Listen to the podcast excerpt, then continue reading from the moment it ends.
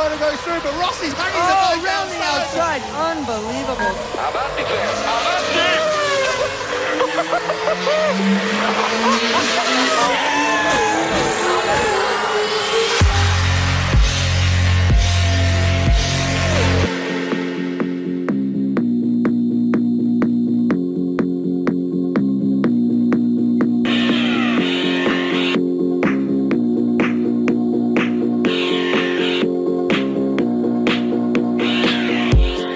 Motor Competición con Jesús Poveda.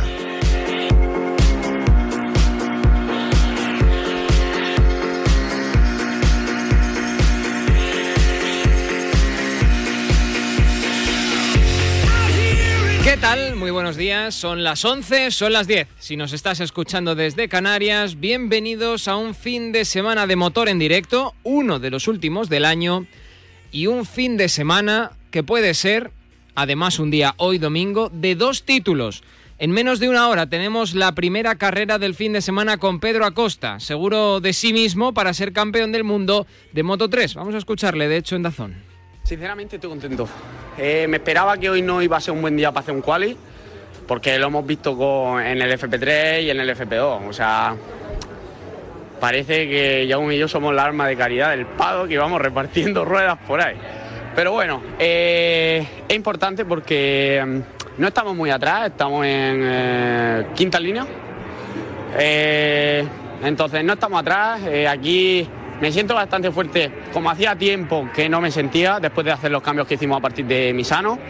Entonces creo que no hay nadie en la parrilla que tenga mejor ritmo que, que yo que Jaume, o sea, en nuestro equipo. Entonces creo que no está tan mal. Viva Murcia, claro que sí. Sale decimocuarto, ¿eh? el tiburón de Mazarrón, y le vale con ganar para ser campeón automáticamente. Si no, ya habría que empezar a echar cuentas con lo que haga Denis Foggia, que es su máximo rival, el italiano del, del Leopard. Si se repite, ojo, ¿eh? si se repite lo que sucedió aquí a inicios de esta temporada, que estuvimos aquí en Portimao también, le vale, porque Acosta ganó y Foggia fue segundo. De esa manera, el murciano es campeón del mundo. En fin, la pole, por cierto, para Sergio García. ¿eh? Sale cuarto y, como decíamos, decimocuarto, Pedro Acosta. En Moto 2, Raúl Fernández quiere seguir metiendo presión. Es cierto que hoy Remy Garner, su compañero de equipo y máximo rival por el título, puede ser campeón si las cosas no le salen bien al madrileño, pero él quiere seguir metiendo presión. Ya lo hizo ayer, pole, con Remy Garner segundo. Además, Remy Garner está lesionado, tuvo una caída a inicios del fin de semana y tiene las eh, costillas, eh, bueno, un poquito tocadas. Vamos a ver si esto también afecta de alguna manera a lo que pueda dar de sí después en carrera. Y en MotoGP, bueno, ya sabemos que está todo el pescado vendido, que se suele decir. Ya tenemos campeones, Fabio Quartararo, Pecco Van Naya va a partir desde la pole, Jack Miller lo va a hacer segundo, Joan Mir le va a acompañar en la primera fila de la parrilla de salida y ojo a Jorge Martín que va a ser eh, cuarto con eh, Zarco quinto. Paul Espargaró lo va a hacer en la sexta posición, Quartararo es séptimo, Alex Márquez es octavo, Morbidelli va a salir desde la novena plaza. Y a partir de ahí más españoles con Lecuona décimo, con Rins undécimo, con Aleix Espargaró en la decimocuarta plaza, con Maverick Viñales en la decimoctava, Valentino Rossi por cierto sale decimosexto y Stefan Bradal lo hace en la vigésima posición, con Dovizioso vigésimo primero y Nakagami vigésimo segundo. Os recuerdo que Marc Márquez no va a estar aquí en Portugal porque a inicios de esta semana tuvo un problema, se fue al suelo entrenando en off-road y bueno, pues no ha sido capaz de solventar los problemas que esa caída le produjo. Hablaban de una contusión y bueno, eh, se, siguió sintiendo mal en los días posteriores a la caída y decidió junto con el equipo no tomar la salida en esta carrera. En fin, pero también tenemos Fórmula 1, ¿eh? tenemos Gran Premio de México en el Autódromo Hermanos Rodríguez a partir de las 8 de la tarde. Por cierto, ahora vamos a recuperar todos los horarios de MotoGP porque cambian un poco. Al ser en Portugal, ahora mismo deberíamos estar corriendo en Moto 3, pero va una hora más tarde y ha cambiado la cosa. Enseguida lo recordamos todo con Jaime Martín. Fórmula 1, Autódromo Hermanos Rodríguez. Eh, tenemos a Valtteri Bottas partiendo desde la pole en el que ha sido el fin de semana del engaño, del de, yo qué sé, de eh, oye, les podrían contratar en Hollywood a los dos. Bueno, y a Mercedes en, en, general, porque hicieron durante todo el fin de semana como que no estaban, llegaron ayer y zasca. Primero y segundo. Botas primero. Hamilton va a partir desde la segunda posición. Los siguientes, segunda línea de la parrilla de salida para Verstappen y para su compañero de equipo. Para Checo Pérez, que obviamente corre en casa. En fin, eh, del resto, nuestro Carlos Sainz parte desde la sexta posición, dos por delante de su compañero de equipo Charles Leclerc. Buenas noticias. Y Fernando Alonso lo hace desde la decimosegunda plaza. Ahora lo vamos a comentar todo también con Cristóbal Rosalín. Y no quiero mm, terminar esta presentación sin mandarle un abrazo muy fuerte a Lucio López, a nuestro compañero de Motor Race Nation, que estaba en el Algarve y que sufrió un desgraciado accidente, que está estable, así que tranquilidad. Pero desde aquí un abrazo también para, para ese grande que es compañero nuestro periodista y que, bueno, pues eh, lo ha, lo ha, estado pasando un poquito mal, pero ya le tenemos ahí en mejor situación. En fin, que esto es Marca Motor Competición con la realización técnica de Raquel Valero, con Juan Lo Ayuso en la producción. Abrimos gas.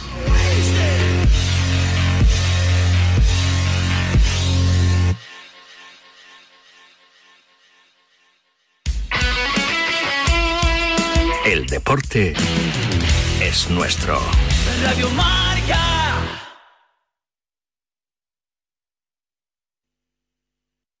Compramos tu coche, compramos tu coche, compramos tu coche, compramos tu coche. En Canalcar, compramos tu coche. Compramos tu coche, compramos tu coche, compramos tu coche, compramos tu coche. ¿Sabes qué? En Canalcar, compramos tu coche. En Canalcar, compramos tu coche. En Canalcar, compramos tu coche. Chica, no fallas una. Y cada día estás más estupenda.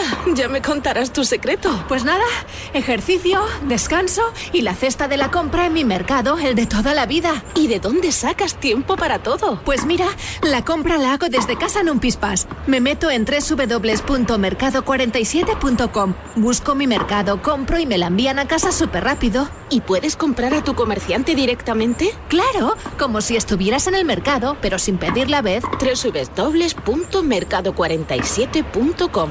Me lo apunto. www.mercado47.com. Tu mercado favorito a un clic de distancia. Compramos tu coche, compramos tu coche. En Canacar, compramos tu coche. Compramos tu coche, compramos tu coche. Compramos tu coche. ¿Sabes qué? En Canacar, compramos tu coche. En Canacar, compramos tu coche. Yamóvil compra el 75% de los coches a particulares que vienen a visitar nuestras instalaciones, dando la mayor tasación. Yamóvil lleva más de 50 años comprando y vendiendo los mejores coches. Este mes, 1000 euros más por tu coche si está bien cuidado. Yamóvil, ¡qué locura! Me han mirado a los ojos. Han convivido con mi gente. Y han escuchado todas mis historias. Pero aunque muchos hablan de mí, muy pocos me conocen de verdad. Comunidad de Madrid, vuelve a conocerme.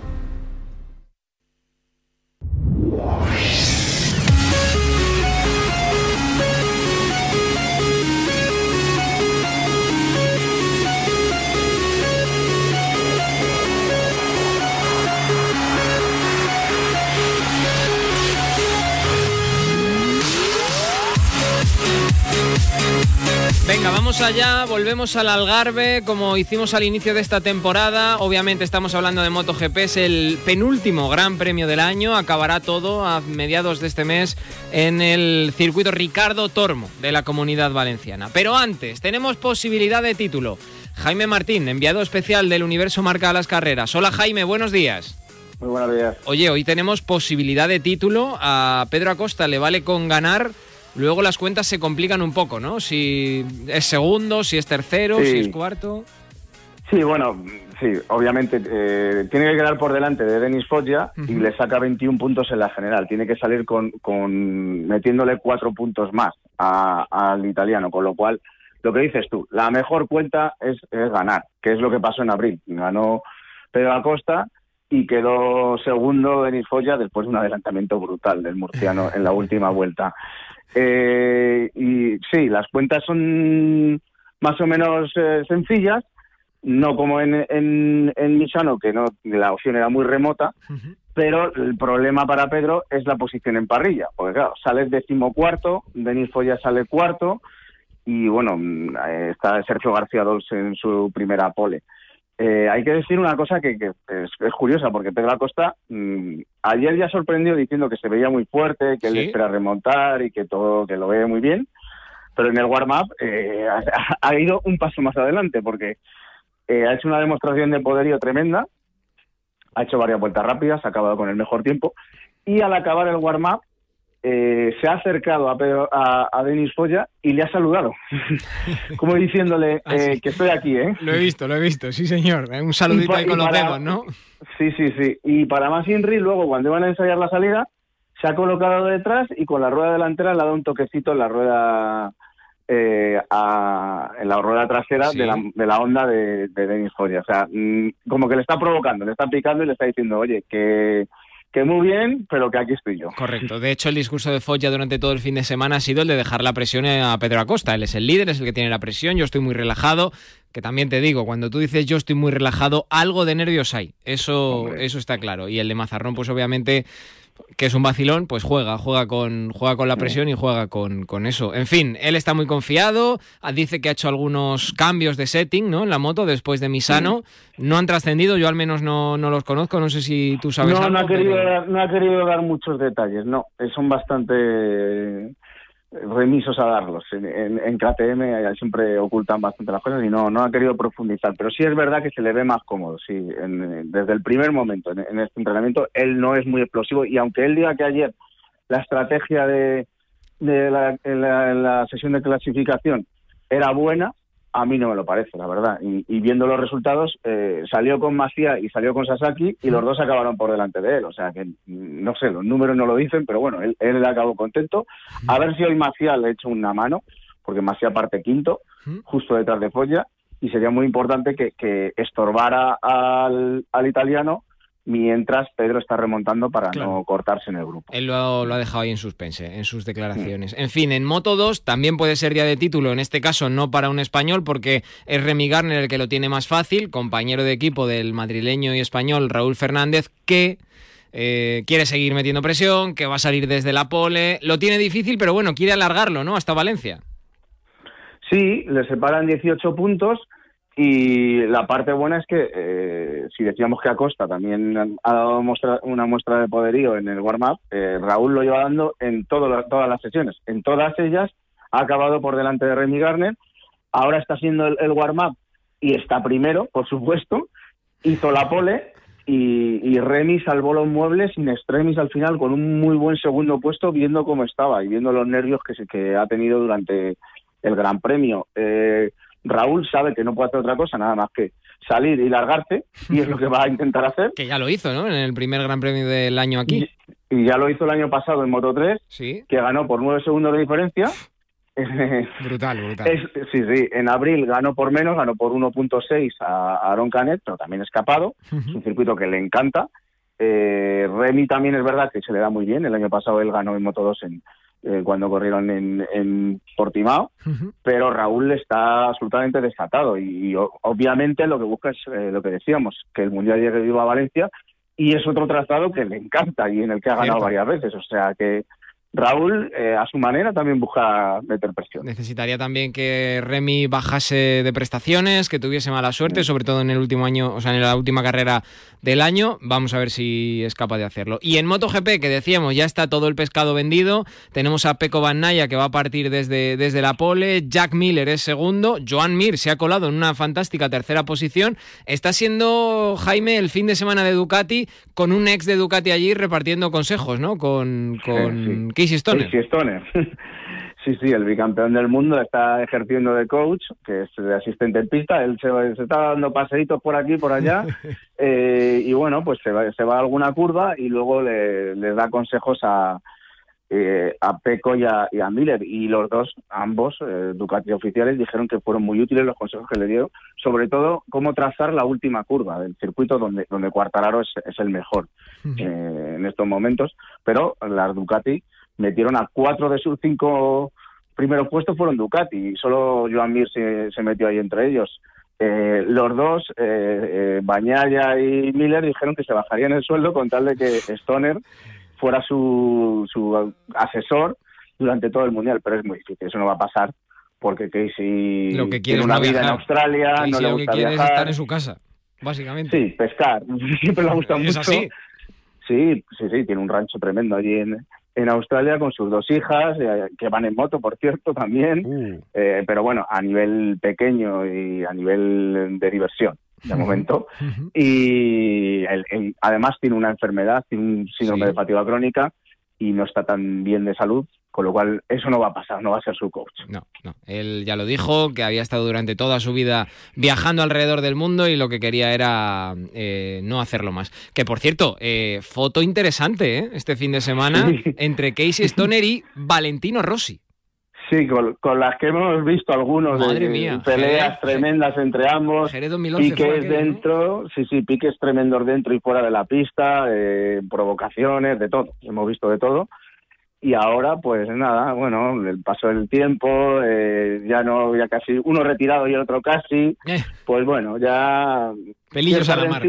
sí, se olvidan, sí. Así que bueno, ya ahora todos son amigos. Bueno, mejor, mira, es mejor esto. Bueno, y el otro día vi también, por cierto, comentando fotos, eh, una foto de precisamente Valentino, parece que se está reencontrando, Valentino Rossi con, con Tony Elías, que siempre nos contaba Tony Elías que Valentino no le perdonaba que le hubiese ganado precisamente en Portugal, en aquella carrera mítica cuando corría con una Honda satélite, si no recuerdo mal, Tony En Elías. 2006. En 2006 y le ganó un... Además frenando, o sea, el- lo que es casi imposible cuando te enfrentas a Valentino Rossi, pues le ganó frenando y fue uno de los motivos por los que en 2006, aparte de que luego se cayera en Valencia, por los que en 2006 no fue campeón del mundo Valentino Rossi, si no recuerdo mal. Eh, guardaba, Sí. creo, algo de rencor eh, Valentino a Tony, pero ya les hemos visto en el último Gran Premio también haciéndose una foto y pelillos a la mar, que se suele decir también. Sí, eh, fue en 2006 lo que dices tú en, en Estoril, no Sí, en Portimao. Tony le ganó por poquísimo, no sé exactamente las milésimas, pero por milésimas hubo foto finish en la, en recta de entrada a meta. Brutal. Y, y esos cinco puntos, pues Valentino eh, perdió el mundial contra Nicky Hayden por esos cinco puntos. Y Valentino siempre criticó a, a Tony Elías por esos, por esos puntos. Pero, a ver, Tony Elías tenía que ganar una carrera. Es la única carrera, de hecho, que ha ganado en, en vida. MotoGP Sí. en su vida. Sí, sí. Y, y además es lo que dices tú. O sea, además de que es- era Honda, porque corría con Honda Gresini, Sí, eh, como Casey Stone, como, perdona, como Nicky Hayden, sí. eh, luego pasó lo de Valencia. O sea, Valentino llegó, eh, llegó líder a, a Valencia porque hay que recordar que precisamente en esa carrera de Estoril, que fue mm, es una de las más míticas de la historia de MotoGP, Pedrosa eh, chocó contra Nicky Hayden y los dos se fueron al suelo. Sí, señor. Y entonces Valentino llegó líder a, a, a Cheste. Luego Valentino eh, hizo una salida horrorosa. En la primera A curva se pesar de cayó, ¿no? a- a- no, no. Tenía la pole, eh, Valentino Rossi, salió muy mal. Nicky Hayden, que salía mucho más atrás, le adelantó. Eh, Valentino, pese a ser Valentino, se puso nervioso y en la remontada se cayó en la curva 4. En la curva 4, cierto, cierto. Y luego volvió a retomar el- la moto, pero ya no tenía opciones y Hayden fue campeón. En fin, eh, historia de MotoGP. Eh, hoy podemos hacerla. Por cierto, vamos a recordar los horarios porque la gente, los oyentes estarán diciendo, oye, pero a las 11 no empezaba Moto 3. Claro, es que estamos en Portugal, que es una hora menos. Sí. La cosa va diferente. La cosa va diferente. La, la primera carrera será a las 12 y 20, la de Pedro Acosta, en la que puede ser eh, campeón. Luego a las 2 es la de MotoGP, que se mantiene. Y a las 3 y media es la carrera de, de Moto 2. Bueno, pues a esas horas, obviamente, poned la radio que, que lo vamos a contar. Jaime, un abrazo. Te dejamos y te leemos en marca.com. Un abrazo. Abrazo para Jaime Martín, 11 y 19. Una hora menos en la comunidad canaria y una hora menos en Portugal también, donde se están disputando los, eh, cal, los warm-up de, de MotoGP. En fin, que hoy también hay Fórmula 1 y teníamos que comentarlo, como no puede ser de otra manera. Voy a ver si llamo a Cristóbal Rosalín.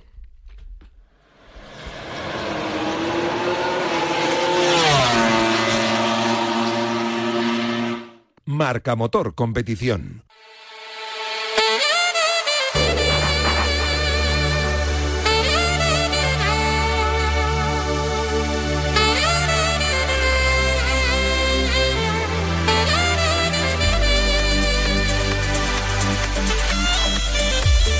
Bueno, hemos ganado Ricciardo por dos, por milésimas con una vuelta relativamente mala o que lejos del potencial del coche.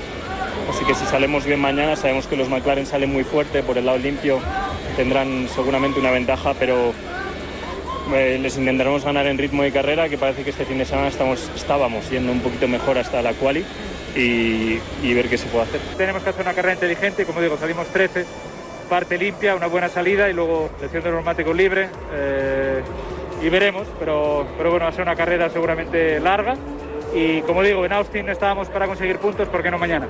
Carrera del Gran Premio de México en el Autódromo Hermanos Rodríguez. Allí va, van a estar pilotando y nosotros te lo vamos a estar contando. Por supuesto, en marcador, como no podía ser de otra manera, eh, teníamos que hacer la previa en esta mañana de Marca Motor Competición. Tenemos a nuestro hombre Soy Motor, Cristóbal Rosalén. Hola Cristóbal, ¿qué tal? Buenos días. Hola Jesús, buenos días. Bueno, eh, Botas Pole, o sea, lo que ha pasado en el día de ayer, lo que ha pasado en la tarde de ayer, ha sido un, no sé si efecto óptico, no sé si calificarlo de magia, de truco, de engaño, no sé cómo calificarlo, pero de repente, a pesar de que durante todo el fin de semana, tanto Verstappen como Red Bull estaban dominando, llega Bottas y Lewis Hamilton y se saca sobre todo Bottas un 1.15 875 milésimas y se coloca en la pole. Eh, casi le podemos dar ya el trofeo a Mercedes, ¿no? Porque con dos por delante Verstappen lo tiene difícil.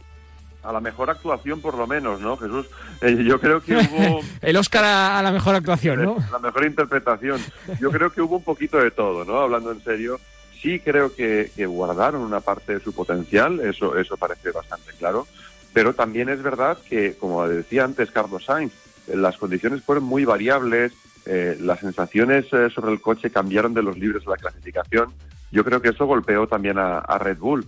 Y por último, eh, tuvieron ese pequeño infortunio con eh, Yuki Tsunoda y el mal malentendido, lo que fuera, pero no tuvieron una buena vuelta final los Red Bull y eso también les dejó más lejos de los Mercedes de lo que realmente pu- pudieran haber estado. Por tanto, no creo que estén eh, tan aventajados los Mercedes como ayer eh, desprendió la clasificación, pero sí que creo que evidentemente salir primero y segundo evidentemente es una ventaja. Ahora veremos qué pasa con el rebufo en la salida, que eh, en México pasan estas cosas, hay 800 metros de recta por delante y a veces salir tercero es como salir primero, pero yo si tuviera que elegir preferiría salir primero o segundo que tercero. Bueno, eh, Carlos sale por delante, eh, le hemos escuchado en los micrófonos de, de Dazón, tanto a él como a Fernando Alonso. Ahora hablamos de lo de Sunoda porque está un poco acongojado, él considera que ha hecho todo bien. Eh, bueno, él salió de pista precisamente para no molestar a Red Bull, por lo que dice tenía una cuenta atrás.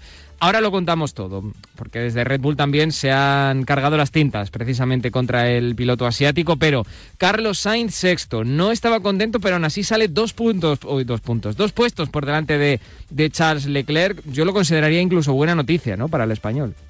Es muy buena noticia, por supuesto que sí. Aunque él Eh, no la- estaba contento, quiero decir.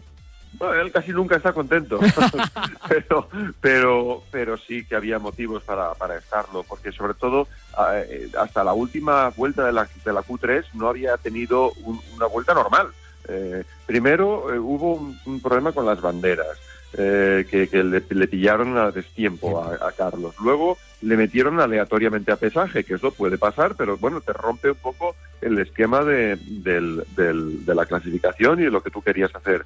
Eh, luego se encontró con su noda, antes que los Red Bull, se encontró Carlos Sainz con los Sunoda y, y con Sunoda y también le fastidió un poco. Con lo cual, mm, no fue una clasificación en absoluto normal y, y, bueno, y además tuvo un problema con el motor, ¿no? Eh, un problema nimio, pero cuando estás en una clasificación concentrado al 100%, no quieres un problema de ese tipo. Con lo cual, eh, ser sexto y terminar por delante de Leclerc habla de que realmente tiene mucho potencial en el zurrón, ¿no? Él mismo dice que su vuelta no era, no, no correspondía al límite del coche. Así que, sinceramente, espero una buena carrera por su parte, eh, con permiso de la degradación, con permiso del graining, eh, que en, en México está ahí. En fin, Fernando va a partir desde esa posición más retrasada, decimos segundo, como él mismo decía, Él efectivamente. decía decimotercero, pero no. Correcto, eh, claro, he dudado, he dudado porque he recordado el, el sonido de Fernando y yo diciendo, eh, no, no, no, no, decimotercero no va a ser, decimosegundo, justo por detrás precisamente de Antonio Giovinazzi, de Raikkonen, de Sebastian Vettel, Charles Leclerc, Daniel Ricciardo que va a ser séptimo, Carlos Sainz sexto, Pierre Gasly lo vamos a tener ahí en la quinta posición, con Checo Pérez cuarto, Verstappen tercero y primera fila de la parrilla de salida para Botas en la pole y Luis Hamilton en la segunda posición. A ver, lo de Sunoda. Él ha dicho en Race Fan, si no recuerdo mal, eh, una, una web eh, británica, que está un poco mm, molesto porque él considera que ha hecho todo bien, o sea, en el momento en el que llegaban por detrás Verstappen y Checo, o Checo y Verstappen, él tenía una cuenta atrás, por lo visto, ¿no? Con, con, su ingeniero y él tenía claro que se tenía que salir de la pista. Quizá a lo mejor no fue lo más ortodoxo, pero era lo más rápido para que sus dos compañeros de patrocinador, que no de, eh, que no de equipo, eh, pudiesen pasar sin ser molestados. Sí, eh, yo coincido con su noda en esto pero no coincido con el equipo Alfa Tauri. Eh, digamos que la presencia de Sunoda en la Q3 fue meramente eh, como elemento de rebufo para Pierre Gasly, que por cierto funcionó muy bien y está ahí Gasly quinto. Pero, pero claro, tú luego no puedes convertirte en un bulto sospechoso. Tienes, eh, en, en, mi opinión, tienes que mantener un ritmo bastante elevado y volverte a boxes. Eh, y no fue el caso. Iba muy despacio, muy, muy despacio. Le estaban guiando desde boxes, evidentemente, frena, frena, acelera, acelera, pero no fue un buen guiado porque en la zona del segundo sector, en las curvas rápidas, la, donde llegaron por detrás los Red Bull, tener por delante un coche te, te, ensucia el aire y, te, y te, te puede llegar a desconcertar. Uh -huh. Entonces, no, no creo que fuera la mejor opción, pero coincido en que no fue culpa de su noda. Él simplemente atendía las, los requerimientos que le hacían desde, desde boxes, como es habitual. ¿eh? Todo el mundo, cuando, cuando está en pista y no está en plena vuelta rápida, mmm, simplemente hace caso a, a, los que saben dónde están los coches en la pista. ¿no? Así que ma, eh, mal por, por Alfa Tauri y peor por Red Bull, que yo creo que reaccionó de una forma demasiado visceral ante una situación en la que, vaya, su noda la verdad es que tenía poco que poco que hacer, ¿no? Y yo creo que también es un piloto con un carácter particular, con una cultura distinta, uh -huh. y, y, y, da la sensación de como, oye, este, este, tío no se entera. Y bueno, bueno, en este caso, la verdad es que no tenía mucho lectura. Cristóbal, eh, otros en, en, Red Bull, y sobre todo conociendo al doctor Marco, eh, han dejado la Fórmula 1 por menos. ya lo creo, ya lo creo. Eh, lo que pasa es que, bueno, su noda la verdad es que se coló en la Q3 y... Por méritos propios. Por méritos propios y el coche va bien y él va bien y, y, conforme gana veteranía en la categoría, pues comete menos errores. Eh, tuvimos un principio de temporada un poco convulso, pero ahora la verdad es que es un piloto con todas las de la ley y yo no veo que una expulsión fuera bueno ni para Sunoda, ni para Alfa Tauri, ni por supuesto para el programa de jóvenes pilotos de Red Bull, que eso de eh, lanzar críticas públicas bastante fuertes eh, contra uno de ellos, eh, pues, pues la verdad no, no, no me parece lo más académico. Que, tu, que tuviera que salir Toto Wolf a, a defender a su noda, pues hombre, eh, eso habla un poco de la tensión extrema que se está viviendo en este mundial y que nosotros estamos disfrutando tanto. Desde luego, porque, ojo, hay mundial. O sea, aunque parecía que Verstappen iba a comandar lo que quedaba de temporada, etcétera, de repente con esta triquiñuela de, de Mercedes durante toda la, el, gran parte del, del, fin de semana hasta que se llegó a la clasificación de la tarde de ayer, esto quiere decir que realmente hay mundial, que Mercedes todavía tiene potencial y que los pilotos todavía están obviamente muy motivados para intentar arrebatar el título a Red Bull. Eso sin, sin lugar a dudas. De todos modos, yo si tuviera que seguir apostando, no lo haría por, por Verstappen.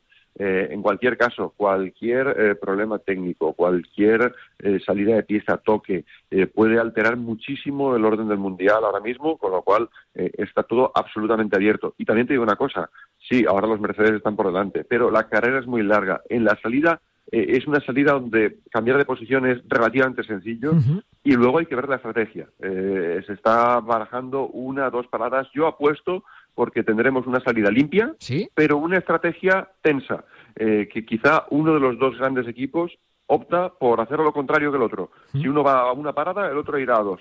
Con lo cual, quién acertará no lo saben ni ellos. A ver, en realidad, y ya mirando a la carrera y al, y al futuro, ¿no? que es a lo que no tenemos, eh, que es en lo que nos tenemos que fijar precisamente, Mercedes tiene una opción más, ¿no? Porque siempre puede fijar a Verstappen e intentar un undercut con el otro eh, con el otro coche que tiene por delante, eso siempre y cuando después de la primera curva se mantengan primero y segundo, ¿no?